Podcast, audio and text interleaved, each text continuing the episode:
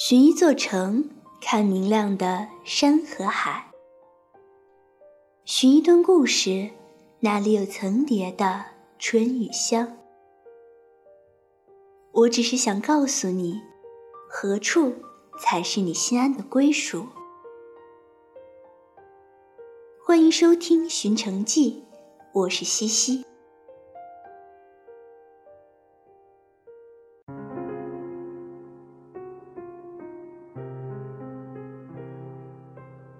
春如四季，四季如春。而后读了老舍先生的《济南的冬天》，我忽然觉得自己似乎不认识济南了。有这样的一座城市，即使高门广厦林立，也觉得它很颓唐；有这样一座城市，即使飞速发展，也会觉得它正衰老。不见得它有多少古代遗迹。不见得流传了多少经久不息的故事，不见得这里曾经浪淘尽多少英豪，不见得这里藏了多少青橙色。济南，一座古老的城市，一座有着松弛的血脉的城市，一座已经掩映在无数新兴城市中苦苦挣扎着的城市。这样一座城里。崇华顺帝，立山耕田，雷泽捕鱼。这样一座城里，秦琼、秦叔宝在马上舞动过一对长鞭，征战天下，演绎隋唐。这样一座城里，易安居士与赵明诚烟雨里邂逅，成就了一段锦绣姻缘。这样一座城里，好为稼轩的方框浪子如游龙般度过了少年岁月。这样一座城里，趵突泉盛名已久，黑虎泉澎湃跃然，珍珠泉清冽神怡。济南泉水不仅多如繁星，而且各具风采，或如沸腾的急湍喷突翻滚，或如倾泻的瀑布狮吼虎啸，或如串串珍珠灿烂晶莹，或如古韵悠扬的琴瑟铿锵有声。使得历代文人为之倾倒。这些泉水互以形、色、声、姓氏、传说、动植物、乐器、珍宝取名，或无名而名，各具情趣。由此可见，济南的泉水不仅有自然的美，而且更有人文的美。不枉刘鹗在《老残游记》里说：“他家家泉水，户户垂杨。”这种赞誉又变相四海，平添了全城的诗情画意。泉、湖、山，这是济南的三宝，自古便留下了“落日天边见二峰，平林湖上出芙蓉，西来水斗圆王屋，南去山根接岱宗”的绝唱。大明湖畔的夏雨荷。永远留在了情深深雨蒙蒙的琼瑶故事里，但是那碗雨荷茶似乎还飘散着淡淡的茗香，就像济南的浪漫还在继续。古时候的那个曲子就这样飘荡在湖面上。上爷，我欲与君相知，长命无绝衰。夏日的湖畔，可见一片片集结的碧荷红莲。接天莲叶与映日荷花，就像是古时候女子身上红红绿绿的裙衫，却没了俗气，多了灵动，恰似采莲曲里唱的那样：大明湖上时隐时现漂泊的小船，载着一对对情侣，仿佛传承了乾隆皇帝与夏雨荷的风情。济南是典型的大陆气候，干燥少雨。因此，夏季游湖的时候，碰上阴雨霏霏的天气，会使人大呼晦气。这可就是外行人的拙见了。没了雨，就没了大明湖的妩媚多姿。雨中的大明湖褪下平日时候的娇羞，真真切切的大胆奔放起来，带着琼瑶小说里爱情的滋味。冬日的大明湖失去了夏季的风采。一切像是哥特般的突兀，却透着黑白水墨画的古朴。比起夏天，我更喜欢看白雪掩映下的大明湖，在不经意间透露出点点生机。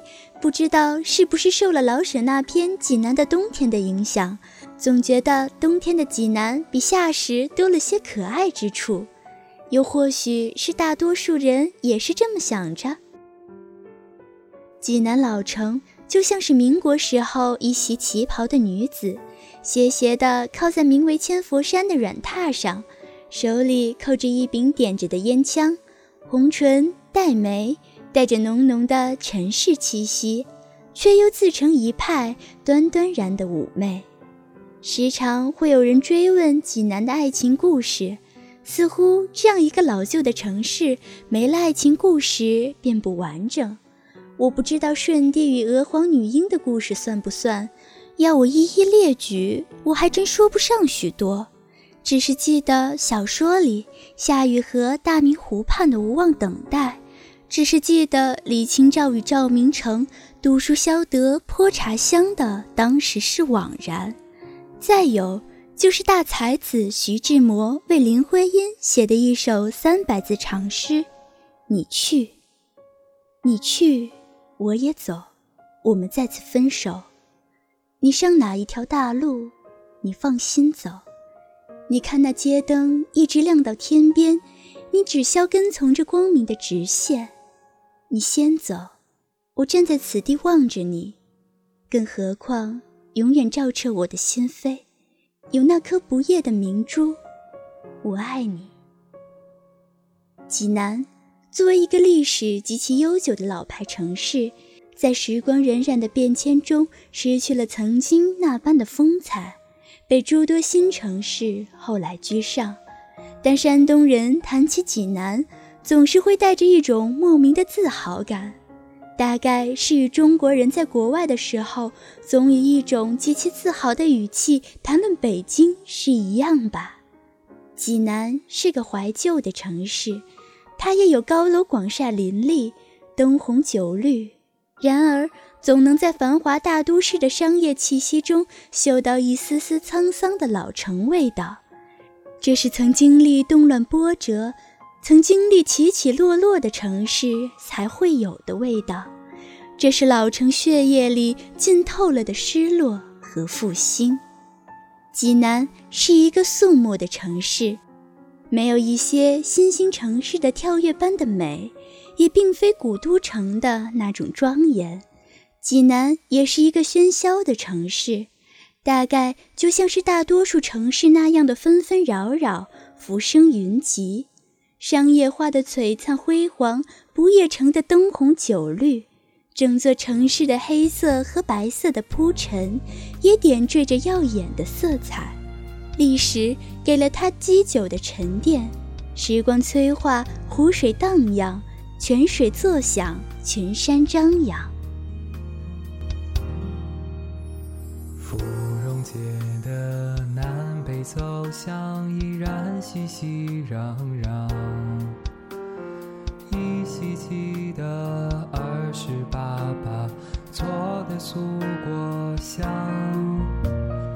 妈妈说小时候在泉水边嬉唱，清清泉水，静静城中，潺潺的流淌。济南不是一首歌，它是飘荡在齐鲁大地上的吟唱。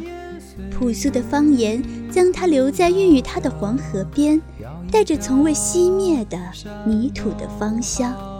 旧时的济南宜人宜居，有生活里的烟火气息，也有普通人眼里的遥不可及。现在的济南沉默内敛，老城里留着传说，新城的故事也才刚刚。开始。当千佛山的倒影像羞怯的女子，把碧波荡漾的湖水当成镜子，温柔梳妆的一刻，名湖生情的传说，是这座城市最美丽的姿势。好了，今天的寻城记就到这里，感谢本期作者丹吴。如果你喜欢本期节目，欢迎关注微信公众号“爱晚 FM”，或者加入爱晚 FM 听友群。三三二五五零三零三。我是西西，让我们下期再见吧。给我最亲爱的你写下这一段旋律因为我时常想起你的质朴美丽。